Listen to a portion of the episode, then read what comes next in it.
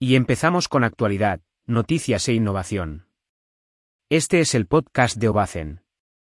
Con Pau seguía su servicio. Hola chicos. Hoy hablamos sobre las nuevas herramientas lanzadas por el IVE, el Instituto Valenciano de Edificación, para calcular los precios de los materiales de construcción más ajustados, con el objetivo de generar presupuestos de obra y rehabilitación acordes al mercado cambiante. Comenzamos con la temática. Si estás en el sector de las obras, reformas o la rehabilitación, a estas alturas ya sabes que los precios de los materiales están cambiando cada semana. Hacer un presupuesto de una obra o reforma para ejecutar dentro de un mes es literalmente un peligro. Y más hablamos de trabajos importantes donde el importe es abultado.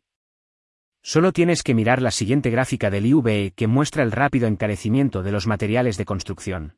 Ojo, el caos en la economía mundial es tan grande que, a fecha de hoy, las materias primas están bajando, aquí es donde la cabeza me explota. El IVE tiene varias herramientas orientativas totalmente gratuitas que nos ayudan a generar un presupuesto, para obras y reforma. Ahora, han añadido nuevos módulos para combatir las alteraciones en los precios de los materiales y poder ofrecer un presupuesto más ajustado. Las herramientas online accesibles para todos los técnicos son Actualización de presupuesto, nueva. Evolución de los precios de los materiales, nueva. Cálculo de la revisión de precios. Cálculo de la revisión de precios excepcional, nueva indicado en web pero aún no activa. Módulo de edificación y rehabilitación, nueva añaden módulo rehabilitación. Módulo de urbanización. Valoración de inmuebles. Presupuesto para la eliminación de barreras arquitectónicas. Presupuestos de reformas. El módulo de evolución de los precios me parece el más interesante por tener un desglose por material, determinado donde se calcula el porcentaje de variación entre dos fechas de los índices de precios de los materiales que intervienen, en fórmulas de revisión de precios.